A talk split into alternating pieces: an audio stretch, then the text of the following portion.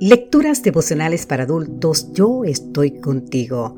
Cortesía del Departamento de Comunicaciones de la Iglesia Dentista del Séptimo Día Gascue en Santo Domingo, capital de la República Dominicana. En la voz de Sarat Arias. Hoy, 3 de septiembre, me llevará con él. Vamos a ver, prepare lápiz y papel porque tengo muchas citas bíblicas que compartir con ustedes en este devocional hoy.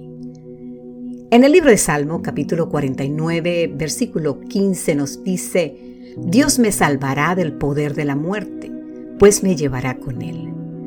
Uno de los textos más asombrosos de la Biblia lo encontramos en Génesis 5. Caminó pues Enoch con Dios y desapareció porque lo llevó Dios. Es en el versículo 24 del capítulo 5 de Génesis. La vida de Enoch, como dijo W. R. Bowie, es como una estrella brillante sobre el registro terrenal de este capítulo.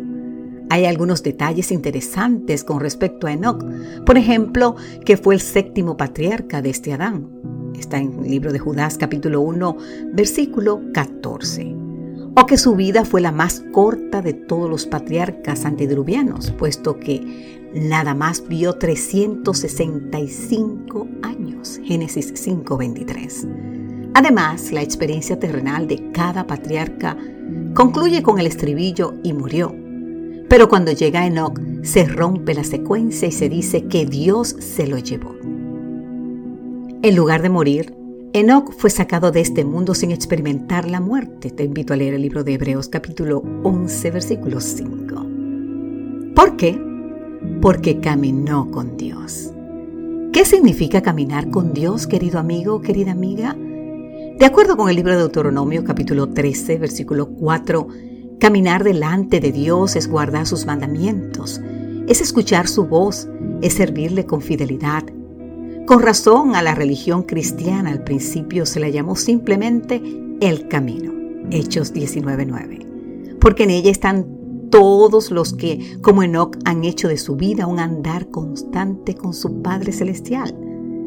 De acuerdo con un libro apófrico, la tradición judía recuerda a Enoch como uno que vivió de acuerdo con la voluntad del Señor y dejó un ejemplo para todas las edades. Eclesiastés 44:16.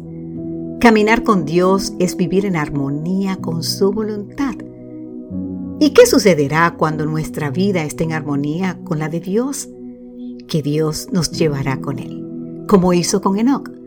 La frase lo llevó y Agag es el mismo verbo que la Biblia usa para describir el momento cuando el Señor se llevó a Elías al cielo.